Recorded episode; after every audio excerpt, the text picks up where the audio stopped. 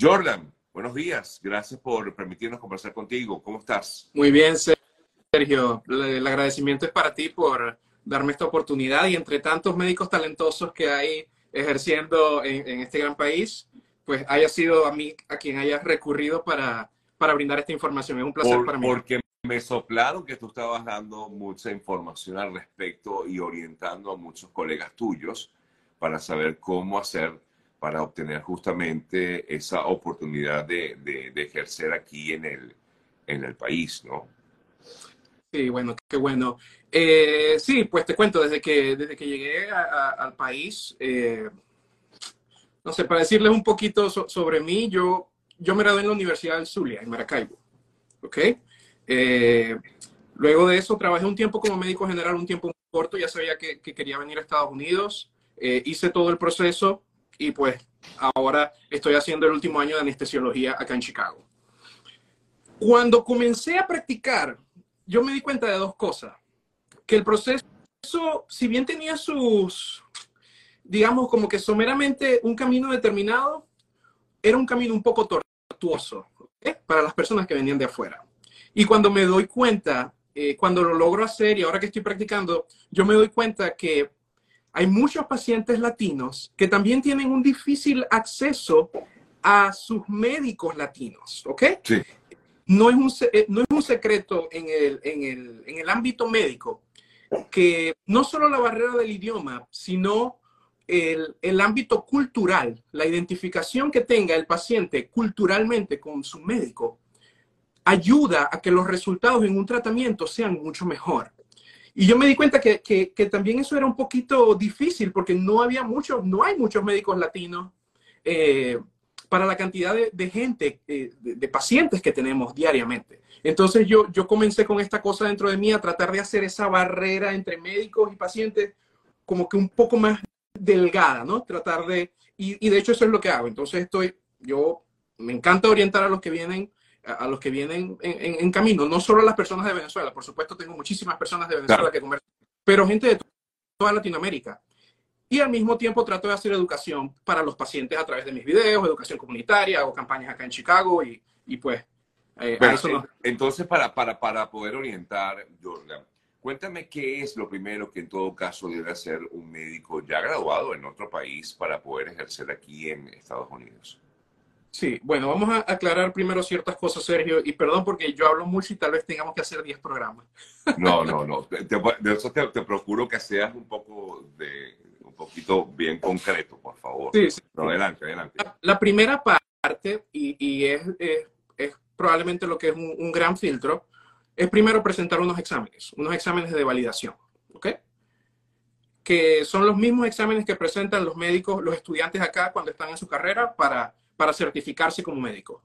Pero luego de eso hay que aplicar a la especialidad. ¿Por qué? Porque acá en Estados Unidos no existe la imagen del médico general. ¿Ok? Entonces, no existe la imagen del médico general y las especialidades de afuera no son válidas. Okay. Entonces, cualquiera que viene tiene que presentar estos exámenes, validar su título de médico y luego ir a un proceso de concurso, que no es solo con los americanos, sino que viene gente de todo el mundo, como te podrás imaginar, se aplica, es un proceso largo que tiene entrevistas eh, y es un proceso de selección, que luego vamos a hablar un poquito de eso si tenemos tiempo, y eh, a partir de allí, si quedas escogido, pues comienzas a trabajar, comienzas a hacer tu especialidad y por supuesto una especialidad igual la paga el Servicio eh, de Salud Pública de los Estados Unidos, igual que en, Venezuela, entonces tú tienes tu salario y, pues digamos que vives tranquilamente, pues, o sea, ya, estás estable. ¿Ok? Básicamente. Pero primero tienes que hacer este primer paso, ¿no? Sí, entonces, hablando de, esos son las dos grandes etapas del proceso, ¿no? Los exámenes y eh, la aplicación a la, a la, especialidad, ¿ok? Ahora, viniendo de afuera, hay que, hay que registrarse en una institución, en una página que, que es el ECFMG. Es el Educational Committee for Foreign Medical Graduates. Okay. ¿ok? Tú pasas toda tu información allí, título, cartas del decano de tu universidad, eh, y ellos dicen, ok, si estás, eh, si eres elegible para certificarte como médico foráneo. Cuando ya tú eres elegible, tienes el derecho a presentar estos exámenes. ¿Ok? Los exámenes son tres exámenes de conocimiento y un examen de inglés. El primer examen es el gran filtro y es uno de los que se considera los más difíciles, que son las ciencias básicas médicas, que son nueve, nueve materias, por decirlo así. Y es un examen bastante profundo, tiene aproximadamente entre 300 a 400 preguntas, son como 8 o 9 bloques de preguntas, dependiendo porque puede variar, y dura un día completo, dura un día completo y es, y es por tiempo. El segundo examen es similar, pero tiene un, poco, un poquito menos de preguntas y es más orientado a la parte clínica, a las ramas grandes de la medicina, que son cuatro. Medicina interna, cirugía, ginecología y obstetricia y pediatría. ¿Ok? Entonces, este también se tiene que hacer. Y, por supuesto, el examen de inglés, que es un examen de inglés, eh, ahora es nuevo, antes era un examen que, que era más bien como una simulación, uno tenía pacientes que eran actores frente, frente a ti y ellos evaluaban O sea, era prácticamente un paciente que tenías frente a ti, pero era un actor. Entonces, bueno, me duele aquí, me duele allá, examíname esto, aquello. Entonces, dependiendo de eso, ese se llama el clinical skills, ¿ok? Tus habilidades clínicas. Pero eso lo eliminaron y lo cambiaron a un examen de inglés que es tipo el TOEFL. No sé si recuerdan lo que era el TOEFL, que estuvo de tiempo y tiene cuatro partes. Lectura, escritura, listening, y, la parte hablada. O sea, que, esto, ¿cuánto puede tardar, eh, Jordan? Ahora, te, cuento, te cuento. Eh, el tiempo es variable. Ok. En, en averaje, por decirlo así, el tiempo para presentar el primero es de seis meses a un año para presentar el primero. ¿Ok? Sin embargo, hay gente que lo puede presentar en tres meses, en dos meses, en cinco meses.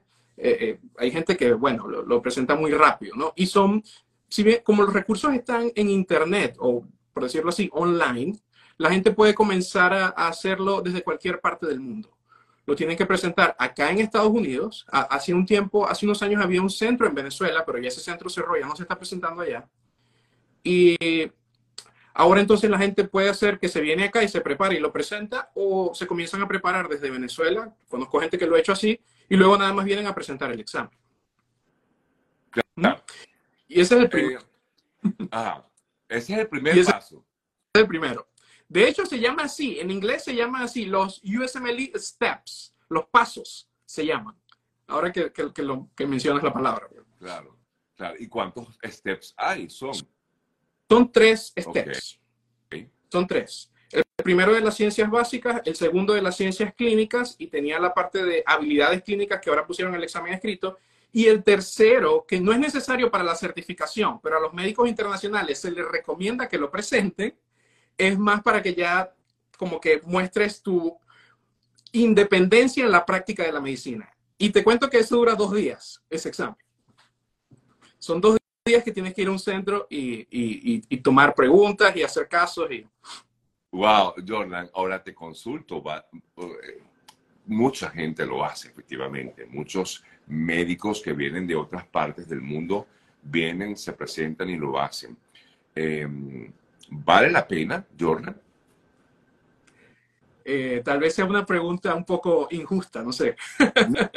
no, no sé, o sea, realmente es, es eh, importante, claro, a muchos quieren seguir ejerciendo su, su profesión aquí en el país, si eres médico, sobre todo que el, médico eh, para graduarse, para obtener su, su, su, título, pues es muy cuesta arriba, son varios años en cualquier parte del mundo, ¿no?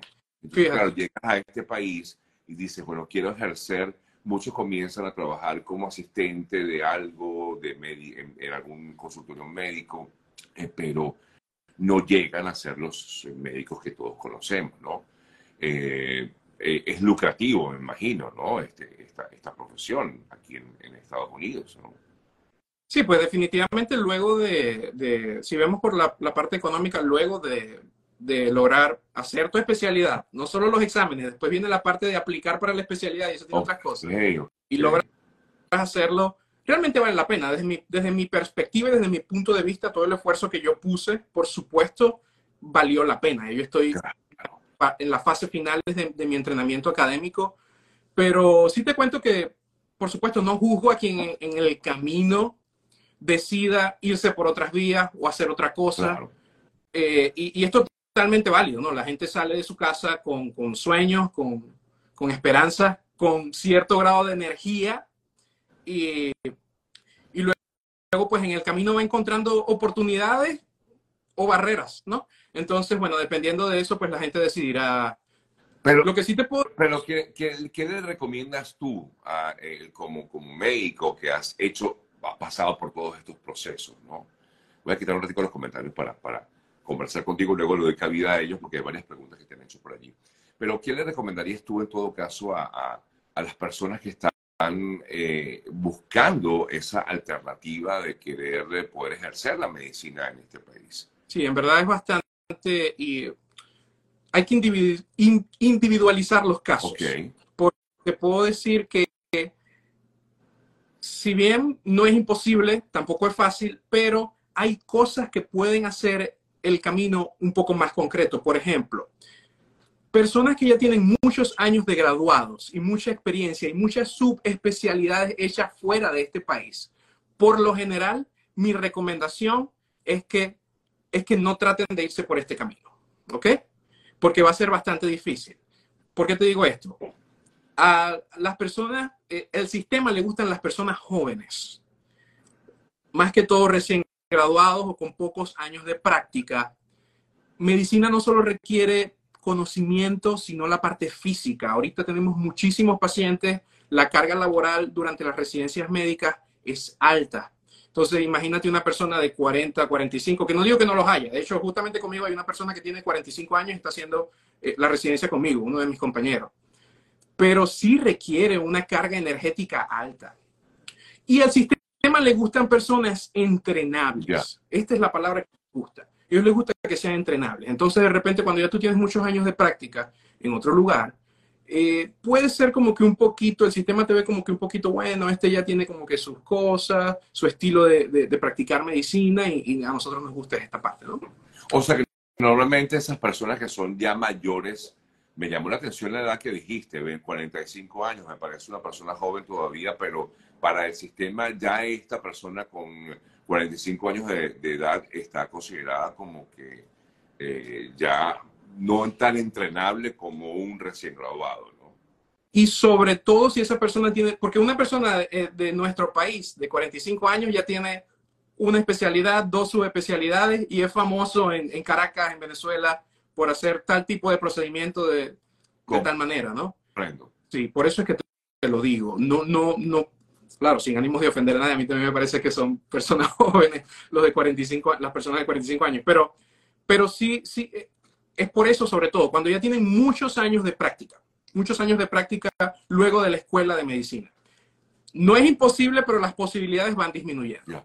Yo diría que a los primeros 10 años luego de graduado hay un, hay un buen margen de posibilidad en que hagas el proceso y luego quedes seleccionado para tu residencia médica. Ya. Wow. Sí. Eh, entonces no es tan fácil la cosa, como quien dice, ¿no? No, no es nada fácil. Por aquí te comentan, todo es un proceso y cuando te gradúas te falta lo más importante y cosa que me llama la atención porque es así, lamentablemente, ¿no? No todos, pero sí una gran parte, dice aquí la persona. Para concluir mi comentario, que pasa que me puse a pensar, ¿no? Dice él, todo es importante, todo, todo es un proceso y cuando te gradúas te falta lo más importante que es la empatía con el paciente. Eso, eso, de eso carecen muchos algunos médicos aquí en Estados Unidos, Jordan. Bueno, y, eso vamos un poquito al principio con lo que era esta barrera eh, que, yo te dije que yo noto, noto día a día entre las diferentes culturas que hay del lado de los pacientes y el lado de los médicos. ¿ok? Por ejemplo, Florida tiene una ventaja que, hay muchísimos médicos eh, latinos para la cantidad de, pacientes que hay. Esa es una ventaja. Y por cierto, aquí va un dato. Entre las personas que están concursando traten de enfocarse. Ahorita tenemos una cuestión migratoria grande, que en algunos lugares aquí en Chicago fue declarada una crisis, tenemos mucha gente llegando de otros países y están llegando a nuestros hospitales. Y sí, definitivamente hace falta eh, gente del otro lado en el sistema, médicos, enfermeros, que representen culturalmente a esos pacientes. Porque puedo decir, y más allá de la empatía, o, o más bien relacionado con la empatía, el sistema maneja, yo creo que el sistema cree mucho que es solo el idioma la barrera. No. Y nosotros tenemos los mejores sistemas de interpretación, tenemos iPads en las emergencias, iPads en la sala de operaciones, que tienen un intérprete 24 horas, que hace una, te hace una interpretación literaria de lo que tú quieres hablar con un paciente, pero muchas veces no transmite el mensaje necesario. ¿ok? Y por supuesto, se desvía la conexión. Entonces es paciente, máquina, médico, médico, máquina, paciente. Ya. ¿ok? Y definitivamente sí, el, el, el, background, digámoslo así en el inglés, el, el, cultural background, el background cultural, definitivamente eh, eh, establece un punto determinante en esa relación.